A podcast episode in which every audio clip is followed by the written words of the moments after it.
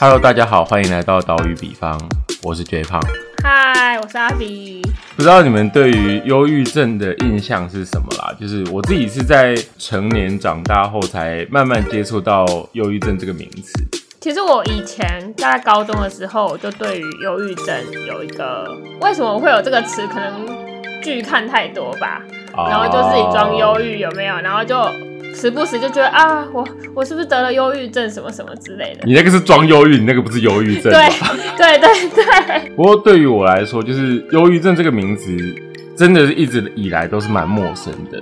不过就是最近几年，我们其实有看到很多文章啊，或者一些像你刚刚说的影视作品或者小说作品，都有在讨论忧郁症的相关话题。嗯，然后也有一些说法是说，可以会将忧郁症列为就是现代的文明病之一。文明病这个说法，目前好像还有一些争议，我们后面可以讲一下。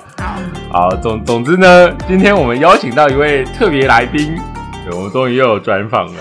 他作为我们就是职业专访系列中的来宾，算是非常特别的一位，因为他的工作经验真的非常之多。让我们欢迎阿推，欢迎，大家好，我是阿推。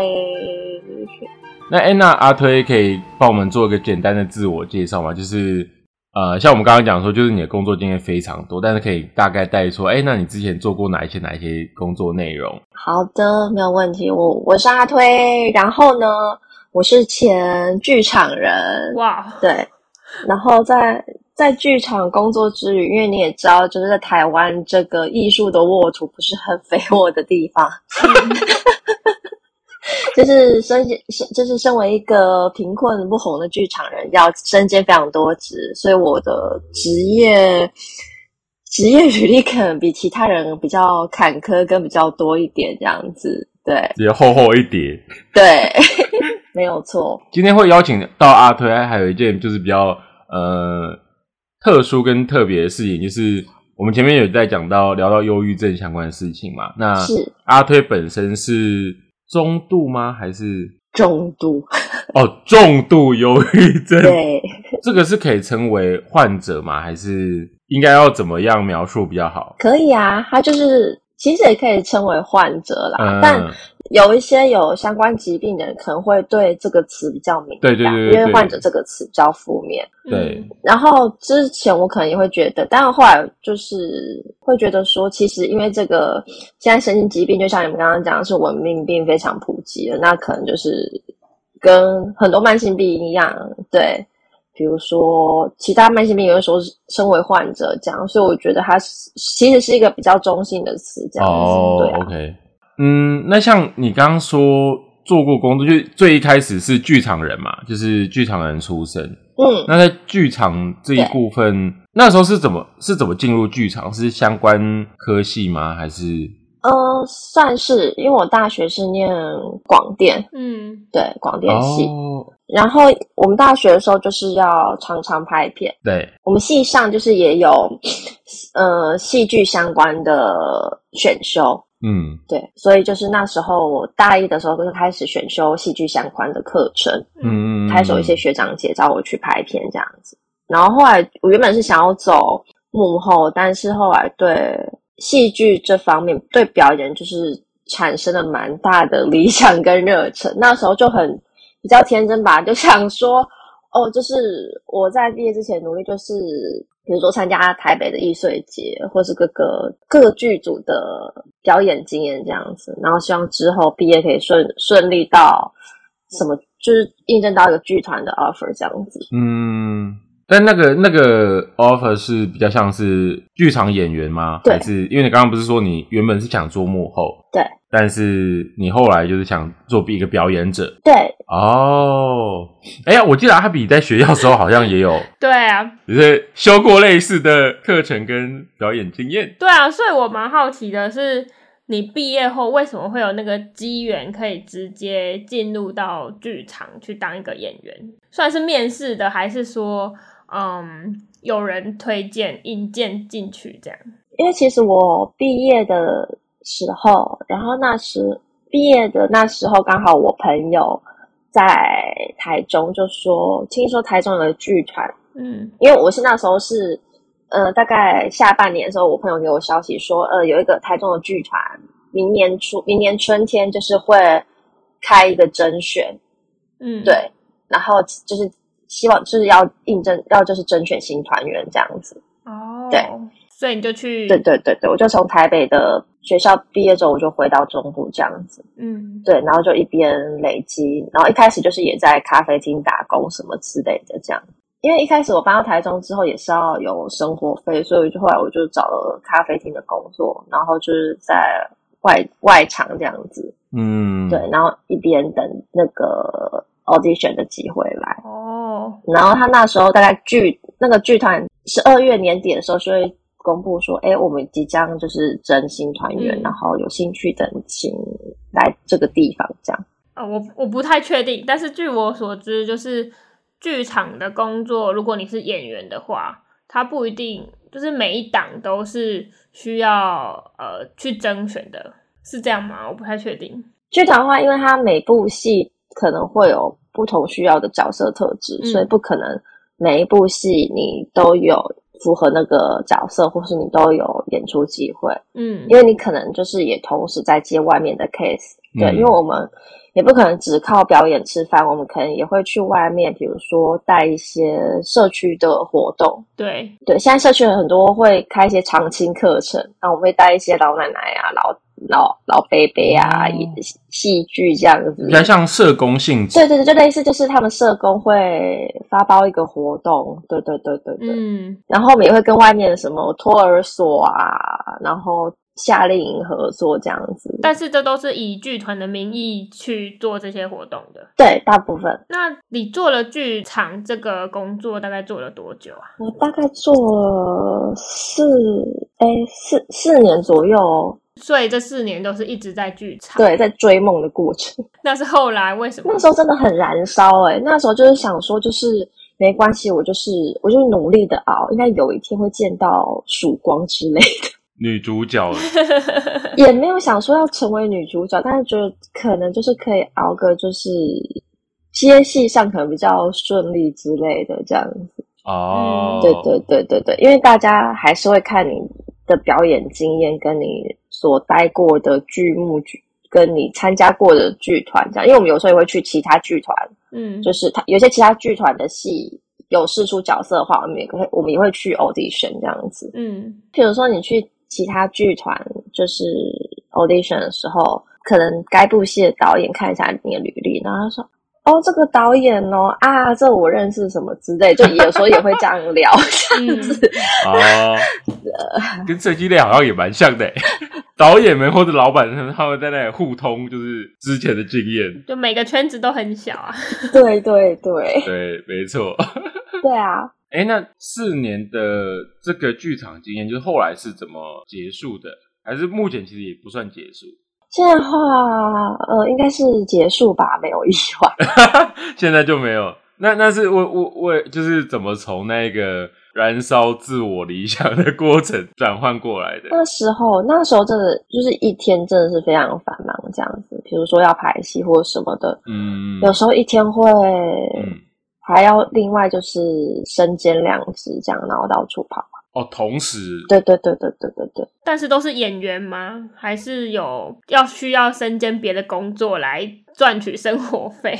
就是还要身兼其他的工作，就是像嗯我以前有当过那个中医诊所的助理，超酷，助助理需要做什么？就是像柜台挂号那样吗？对，柜台挂号是基基本的这样子，然后就是你要你要补药材的库存这样，然后要记药材是放在哪里这样。哦，所以你都知道那些中药就那时候也？默默的认识了一些药材，对啊，我觉得这很厉害。没有没有，你做久也会稍微记得这样子。嗯我们中医师就是有开那个什么，比如说女生的那种就是暖宫配方啊，嗯，然后他就有那种呃迪花街又看到的干货，然后什么几两几钱，然后我觉得在就是可以这样子，很像伙计。哦 但你这样自己也会配了啊？你这个兼职做了多久？那个兼职也做蛮久的，因为我们老板真的人蛮好的。嗯，那除了这个工作，你还有兼职过什么比较呃不一样的工作？兼职过那个呃模拟考出版社的作文阅卷老师。哈哈等一下，这很奇特，他经验真的超狂，而且每个每个都每个都跳超远。为什么会有这个工作？就想说钱有点赚的没有很多这样，可是。呃，但是那个工作内容的时间就是要能够弹性，然后我就那时候就上 P T 的 P T T 的 part time 找，我看哎，离我家附近的地方就是有在争这个，哎，我国文造诣也还可以，就去争争看好了。有趣哦。对，那那还有吗？还有什么会吓到人这个？我之前有听说你有在就是在地的新闻台当过播报员，这个这个是 part time 吗？还是这个是算正职？这是正职哦，所以这是剧场之后的正职。对对对，已经对表演梦已经逝去了之后。播报员的的工作是算是就是在会在荧幕上看到的吗？哎，不会，播报员的工作就是我那时候比较像是呃新闻台的主编哦，然后今天记者从外面是采访完，然后我要把那个稿就是做一个排程，嗯。因为呃，新闻新闻的话我是一个小时一个单位嘛，那你前面的前面三者的话，就通常是头条新闻，那中间的可能就是次要头条或是追踪新闻这样子。对，那你要排序把它排好这样子。那因为我们那时候是地，我们是地方电视台，所以我们的人力比较吃紧，所以你除了做编辑的部分，你要去录音室过音。那所谓的过音，就是大家看到新闻台，就是主播讲完他的那个新闻内容之后，会进画面嘛？然后画面不是会有说，呃，记者现在什么那里嘛？对，我们就是要负责，就是念那个稿这样子。哦，那个那个稿不是记者本身念的。大部分大的比较大的频道会是记者嗯录好嗯对，但就是在这个新闻台，你们就是要 要 你们要在中间去录这一段对，而且因为我们是地方新闻台，所以用台语念。可是我那时候台语真的不是。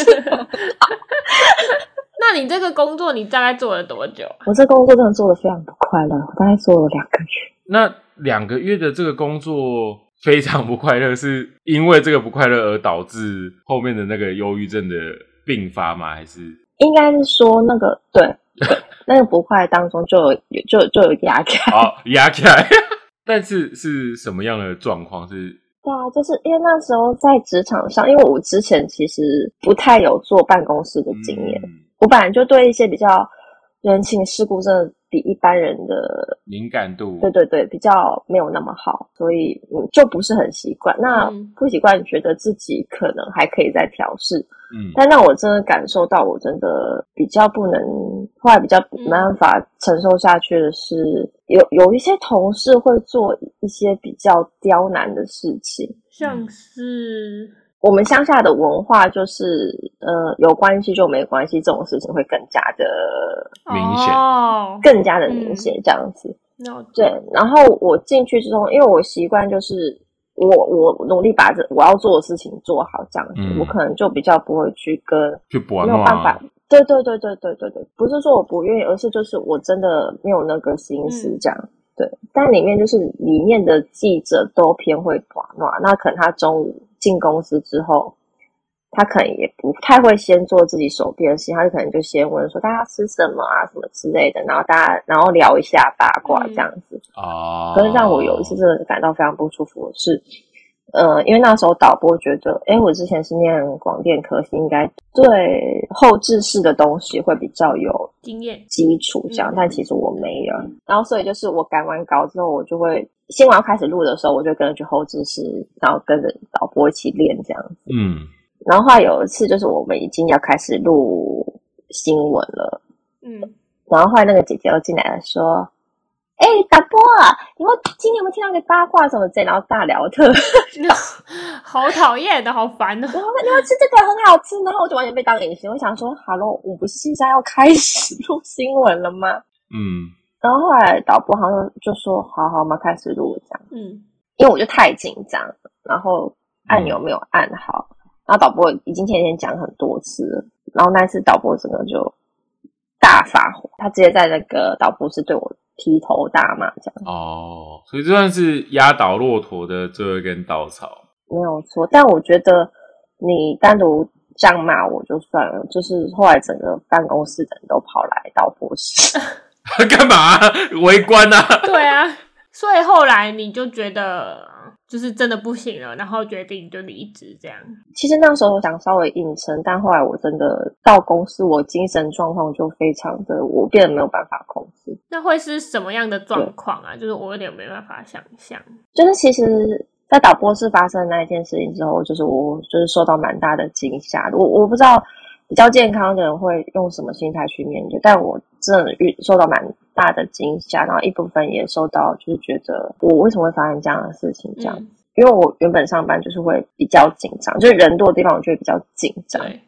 但我隔天去上班，我就是因为你太紧张，你有办法，你专注力会下降。然后我要我要编，我要打那个稿，就是到后来我是一个字没办法打出来，就是我脑袋是一片空白那嗯。对对，那种感觉很像你忽然被叫到司令台，你要唱一首歌的那种感觉。哦，你脑袋一片空白，有时候是因为紧张，对，然后有时候是因为就是我很难过，什么事情都不想做。哦，我我觉得我那时候比较偏恐慌症的发作。哦，然后你意识到自己有这种情绪，然后再加上没办法工作之后，你就有去寻求医生或是专业的协助吗？呃，我。一直都有在回诊哦，所以忧郁症这件事情不是因为这个新闻台工作，是是以前就有的。对对对对对对，就是新闻台这个算是一个引爆点，没有那么戏剧化。我我是十七岁就就确诊这样哦。哎，那时候去医院测完就是重度了。是什么机缘让你就是去医院测试这个，就是去寻求协助？嗯，小时候吧，其实国小开始，我不知道为什么就很容易陷入焦虑。嗯嗯，但是我那时候就一直忍着，就是我写功课也会很焦虑，然后呃，放暑假在家，我跟邻居朋友玩的时候，我内心还是觉得有一股很莫名的害怕跟恐慌在。嗯，但我也不知道为什么，然后也不敢跟家人讲。然后我小时候其实就很不好睡。嗯。小时候在外面玩的再累怎么样的，然后也情绪也，其他小朋友都可以很快，可是我就是觉得内心都会层开，有时候会有不太开心起来的那种呜呜的感觉。嗯，然后加上我我妈妈她有躁郁症的问题哦，那对她是严重到需要去住院那种，所以我有一阵子就会不会看到他这样，然后就看到他病发的时候这样。嗯嗯。但躁郁跟忧郁是算是两种不同类型。就是忧郁的话，就比较偏他的情绪会比较低落，就是都低落。那躁症的话，他躁起发作的时候，可能就会脾气变得很差，对，然后会过度自信，很膨胀这样子。哦，就是在一个两极化的状态。那会有一些状况是，他同时两极在那里切换吗？比较少诶，躁症的话，可能是一段时间，可能。几个礼拜到几个月这样子，然后郁症也是。我之前是看到那个谢和弦的那个事情发生的时候啊，他不是他前期就有，嗯，那个时候他们的关系应该还不算到非常不好。反正他前期就有在讲说，就是啊，他会做那些行为是因为他躁症发作的时候，但是他知道就是躁症结束，然后变成是郁症发作的时候，他会非常后悔他躁症时期做的事情。所以他其实是会，就是不同，有点在那里切精神状态，会在那里起起伏对对对对对。哦。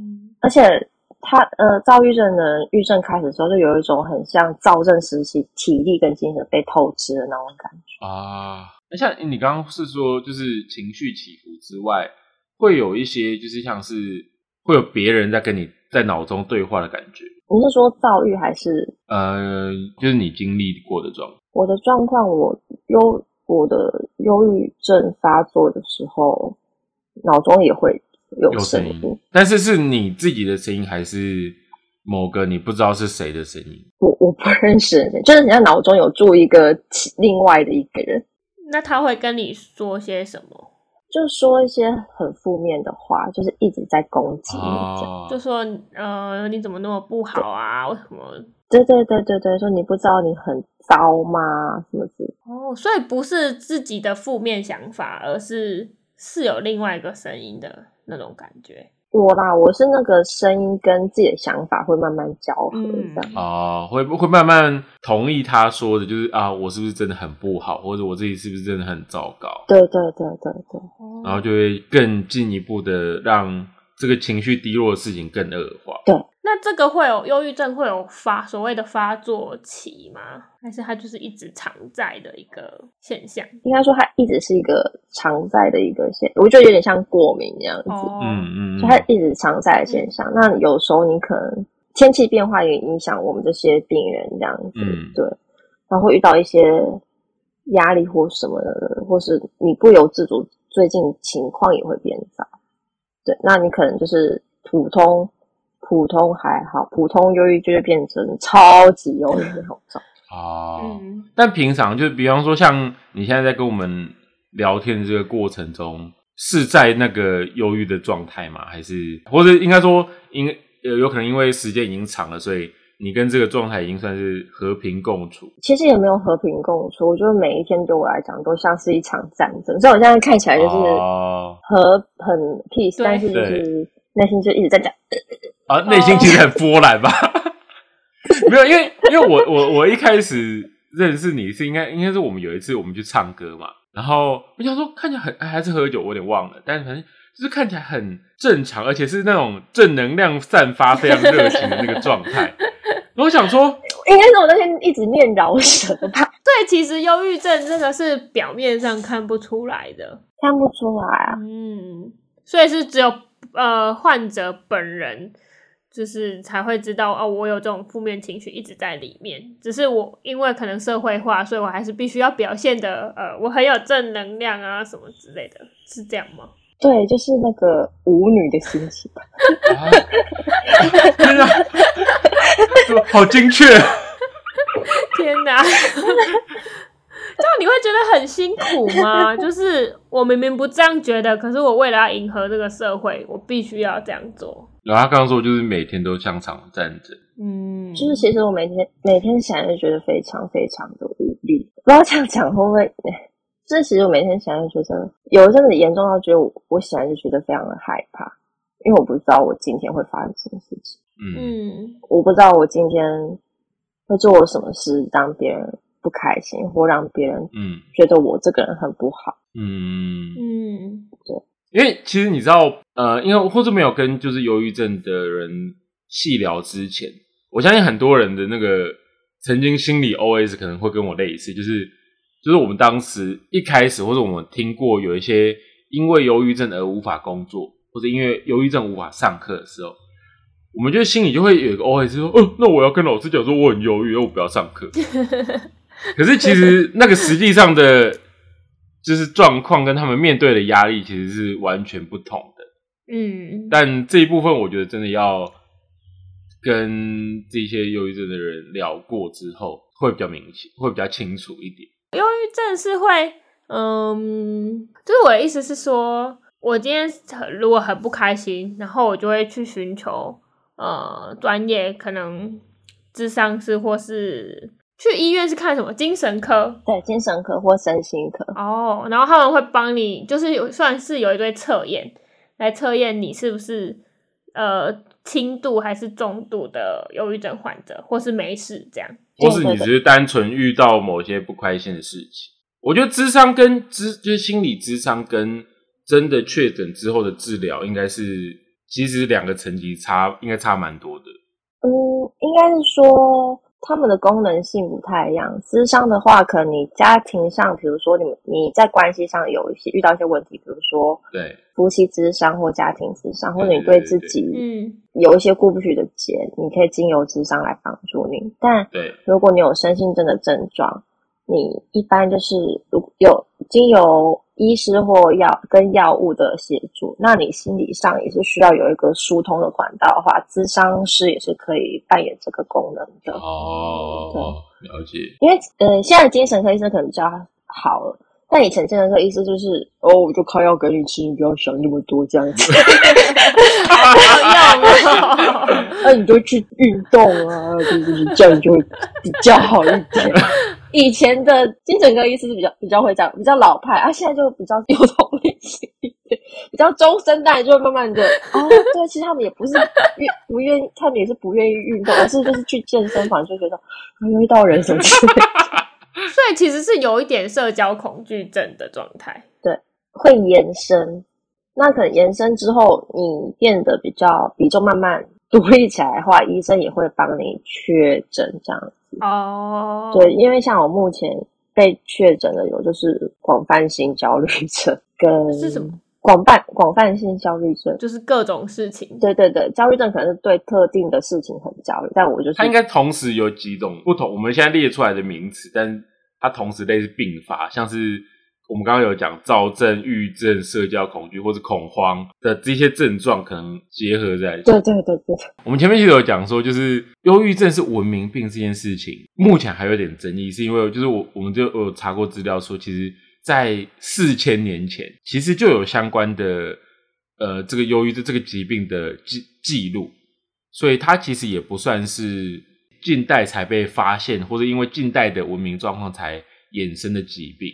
不过确实，我可觉得可能因为近代的呃，不管是社会上的氛围也好，或是需要社交的这个频率整个提高，而导致这个症状好像更明显。所以，忧郁症患者是需要每天吃药的吗？要每天都吃药，因为其实现在就是有一些医学的研究指出，其实我们忧郁症。并不是只是情绪上的问题，可能它其实跟脑内的分泌也有关系。对，像我们的血清素比一般人还低，跟一个类似肾上腺素同一个区块的分泌也比一般人还低。哦，椰激素或是什么？对，所以那个药其实是去平衡你，比如说刚刚说的脑内的一些分泌，从脑内分泌去加强它的刺激也好。那也有就是急性的，就是因为我恐慌症的非常严重，那医生就会开剂量比较重的镇定剂给我这样。哦，对，那我有睡眠上的障碍，他也会开一些就是帮助睡眠药。嗯，这样。但是那个吃完之后会有点 cam，，就很像喝醉。其实还蛮有趣的，就是有有有一些副作用就对了。我之前吃的那一款，就是人家所讲的那种，就是在夜店只会迷啊。蓝色小药丸，对对对对对对对对，我我这就是就是一个大户。哦，那我们我们就是从前面的那些工作啊，到就是就是因为新闻台，然后算是压倒骆驼最后一根稻草。那后来呢，就是目目前的话，现在在从事的工作是目前就是在帮我的男朋友在经营他的。嗯，他的美术事业，美术事业是指，因为美术有很多。然后酒精墨水，因为我们之后还想要再研发其他款项，所以就现在先统称为美术事业。但我现在以主打酒精墨水。酒精墨水，酒精墨水那个蛮帅的。我是墨水笔吗？不是不是，它是一种。哎，你有你有看过我之前有事吗？没有啊，就是没。你竟然没有看我发文呢？我没有那么关注你。我们有叶配，我们叶配的合作。对啊，反正它就是它就是一种特殊的纸的材质，然后那个那个墨水本身也是特殊的，就是它可以混杂在那个纸上面，然后会它可以挥洒出一些就是比较魔幻或者比较特殊的纹理。酒精墨水是，我们会把资讯栏放在下面。对，把资讯栏放在下面。不行，先满足我的好奇心。然后，酒精墨水是一个墨水，对。然后它搭配一个特殊的纸，基本上就是，其实你在光滑的表面也可以作画，比如说亚克力或是瓷砖上面。哦，它就是墨水，只是是不一样，然后可以创造出不同的效果。这样简单说，没有错。那时候不是说他你们现在在研发一种新的什么？我们想研发环氧树脂的材料吧。环氧树脂是我男友之前就有在做，他之前是在创作这样子。对，那环氧树脂对于大众还没那么普及，因为我觉得它要上手有些门槛这样子啊，技术层面门槛比较高。对对对，所以我们在想说怎么研发出一个让大家好上手的一个材料包这样子。嗯，对，但它的美彩的关系，所以你收藏起来更好收藏，因为它完成之后你的东西就是硬硬的这样子，你就可以当摆饰。哦，然后你之后有兴趣也可以在 IKEA 家具上做一些加工，这样。现在是在研发阶段，目前还没有研发成功，还是已经有在卖了。我说前面那个酒精墨水有啊，现在如火如荼哎。他们在虾皮上有一个就是卖场啊。好哦，有兴趣的那个点点击下面的链接，突然变成夜配模式。我有，我们这次我们这次还会提供抽奖。好，所以目前在卖的就是酒精墨水，然后预计之后会研发环氧树脂的墨水材料包啦，材料包哦。然后都可以在虾皮的卖场买到，对对，而且都是 DIY 的，就是跟艺术相关的。嗯，有趣。那现在就是专职在做这个美术事业，还有其他的。哎，我听说不是还有 YouTube 吗？哎，我们停更蛮久。啊，不过我们还是可以就是提一下啊。其实他们影片很有趣，就是他们影片是那种看起来是很有活力跟正能量的那一种，就是这个跟忧郁症其实很难，你会很难想象它是可以结合在一起的。那跟观众讲一下，这个停更的 YouTube 叫什么名？频道叫什么名字？我们叫还是要做梦吧。我们是有两个高中同学，嗯，然后就是想要圆当初我们成为广电人的梦，然后一起 经营的一个频道。那因为我我那个朋友他之前是在教日本人中文的老师，然后是日文系出身，所以一开始我们是想用一些比较平易近人的方式来教大家一些无微不微的日文。哦，所以这是一个日文学习频道。对，然后但后来就走偏了。我觉得走偏的很好，没有，这其实跟我们一样，我们我们其实一开始也是分享国外经验，就是一种就是哦。国外人来分享你们在我们在国外的经验，让大家可以认识，然后后来就走歪了。有过年的时候，有把你们的那个 p a 可以介绍给我朋友跟我妹，然后因为就听你们一开始的，然后说：“天哪，男朋友同事的同学们好有气质哦！”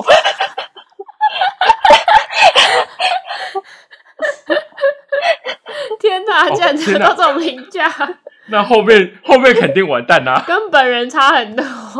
哎，那像嗯，假设就是我们之后或是未来，或是其实现在有些朋友确实身边就是有一些忧郁症患者的朋友们，嗯，那他们应该要用什么样的心态啊，或是呃什么样的做法会比较好？就是以患者本身的角度来看，因为我其实看过蛮多，就是有一些呃文章或是图文介绍，是说对于忧郁症患者，你不要跟他讲说哦加油，只是不要用这种鼓励。一对于一般人的鼓励方式去鼓励他，因为你其实完全不知道他的状况，或是他的心理上的整个状况。那就你只是我说我跟你讲加油，那你应该就会好了。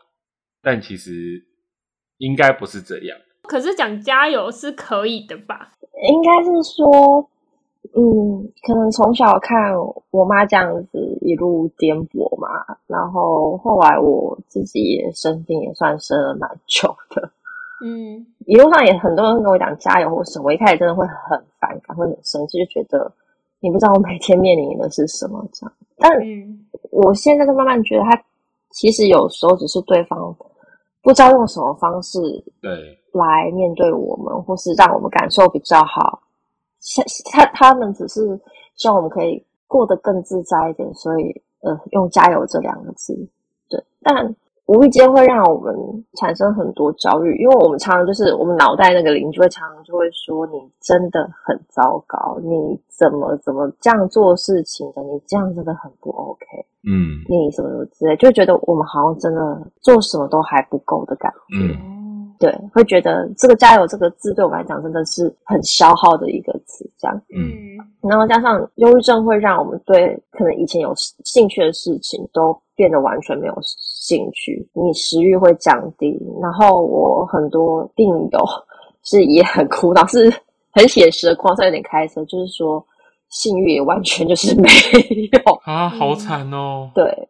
你就是对生活上任何你可能原本能引起兴趣的事情，就完全，嗯，你完全没有办法有力气去做，嗯。我很严重的那时候，我在家里，就是我大概有半年，长达半年的时候，我是没有出我家里的门，嗯，我我没办法踏出我家的门，我不敢走出去，因为加上我又有是有点人群恐惧跟恐慌的问题，所以我不敢走出去让邻居看到我，我我会非常害怕。嗯嗯，对，因为这些我们外显的行为，就会觉得你怎么都没有在做事情，每天好像都在那里晃神，或者你躺都躺在床上啊，你都赖在一个角落，什么都没有做，你不起来做些什么，你的烦恼才会解决嘛？可是很大家可能给我们的建议会这样，就是你就把你就起来把事情完成，你就不会在那里烦恼，你就是太闲，是不是？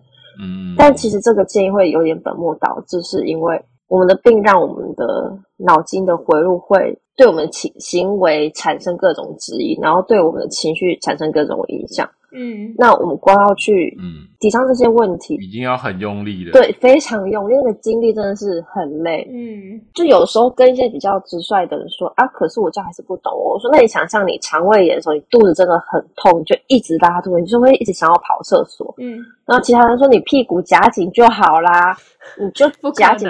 你就多去外面走一走，你就不会想大便了。我说就是这种感觉。嗯，有那陪伴呢，就是除了同理的这个状态之外，那他应该用什么方式陪伴？还是他就是他人在就好？我觉得那个人活在那边就好。我啦，我啦，但有一些其他的，我遇到其他病友是需要真的是很很具体的陪伴，可能就是要随时给他拍拍啊，或是嗯，跟他说话或什么之类的这样子。嗯，对，但我其实现在看起来虽然很健谈，但我平常就是其实偏懒得说话，嗯，所以我家人或朋友要跟我聊天或什么，我就自己真的非常珍贵。对，因为如果是我的话，我我会有点不知道该，就是如果假设我身边或是朋友有有人真的有过忧郁症的话，我会真的不知道该说什么，就是觉得说说什么都是错的，嗯。但是如果什么都不说，又好像不太对，就是所以以阿推的立场或是角度，你们觉得就是作为旁边的人应该要怎么样？嗯，我觉得减少一些比较目的性的提议吧。哦，就比如说，我可能状况很糟的时候或什么的，我的家人也会，然后理工男也会，就说：“走，我们去运动，可以增进什么激素？我们去运动，你就是不运动才会这样。”然后又说，我们家里的人也会说：“你就去晒太阳啊，维生素 D。”然后觉得不想没有办法晒，我去一晒会死，哦 我真的晒那你推我出去，很痛苦这样。对啊，但就是我觉得以亲友的角度看到我们这样会真的会很着急或很担心，说我们可不可以为你做什么？但嗯，其实你们可以，你们可以就是平常你们在做什么事情的时候，用一个比较轻松的姿态说：“那你要不要一起参与这个之类的？你有兴趣可以一起来。那没有的话没有关系，我那我可以在你旁边做这件事嘛？我可以陪你这样子。嗯我面对这个疾病的时候，其实大部分的都还是偏独处，会害怕。独处还是会害怕，即便是很害怕遇到人群，但是我们能一起相独处的，也是偏我们真的是很信任的人才能一起独处。这样信任的人在旁边，我们没有目的的做一些什么或一起发呆，其实我觉得就很够。了解。嗯，因为我们刚刚讲的是一般人如果对于就是忧郁症患者的陪伴，但这一些就是关于有一些就是比较同理啊，或者比较感性方面的陪伴，这个理工男应该相对比较缺乏，相对缺乏而已。我就不敢说没完全没有，但是相对缺乏，因为毕竟你旁边你男朋友也是算是纯理工男嘛。那你有什么就是建议吗？或者是想跟他们说的话？因为我之前的男，我真的从来没有教过纯理工啊。我之前的男就男朋友都是文主男生这样子。嗯，那文主男生就会比较就比较多一些呃生活上的情绪吧。对对对对，嗯比如对，比如说呃，我们听到换跳某一首我们刚认识的歌，就哎，那我们两个刚认识的歌哎，这样子。那嗯我现在对就是对理工男这样讲的话，说哎，那是我们刚认识的歌。他说，哎，我刚认识不止听这一首，他说我有放什么给你听啊？我就说 Oh my 你 god 谈恋爱的时候不会有一首就是专属你恋爱的歌吗？他说好像还好。我我说可是谈恋爱不是都会有？不会吧？啊，但不过其实他应该也有做一些，我们还是要回回来原厂，他应该还是有做一些就是比较温暖的举动吧，就是比较有让你感受到你的陪伴需要，或是对于症状有缓解的部分。呃，我觉得真的有比较很暖心的事情。呃，其实过年后面几天，我其实状况不是很好，然后就那时候我觉得一个在房间就是会哭什么之类，然后我就忽然会想到理工男，就是因为年底前他也都很忙这样，然后年底的时候，他忽然有一天他就看到路边那个圣诞树，他就说：“哎，今年都还没有带阿特去看圣诞树，哎，好像要带阿特去看圣诞树，听起来浪漫啊。”不是，但圣诞节已经过了。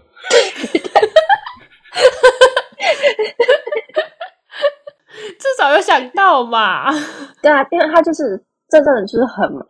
我那时候很低潮的时候，就忽然想到，哎，他现在已经演变出会讲这种话，他还是有把他的关心表现出来。嗯，啊，那差不多我要做结尾了。好，我们这一集就是有，就是从前面阿推的丰厚的履历经验，就是各种从。左跳到右是各种超跨领域。就如果我们前面在聊跨域的话，这个职业已经是我觉得是跨世界的不同的职业在那里跳动。然后到我们后来聊到就是跟忧郁症啊，然后还有忧郁症相关的检逃或是内心的一些转换，然后以及对于忧郁症患者，如果你们身边真的有呃有忧郁症患者的朋友啊，或者同学或者亲人，就是应该用什么样的状态，或者也不是说一定要怎么做，而是呃，同理这件事情其实蛮重要的。嗯，那大家可以透过我们这一集的介绍，就是对于忧郁症也好，或是对于各个奇妙产业，可以有一些了解跟认识。好啦，那今天就先这样啦，跟大家说拜拜，拜拜，谢谢阿推，谢谢阿推，谢谢岛屿比方。所以真的会有抽奖哦？有啊，会哦。太好了！我们会把抽奖讯息或者什么放在下方。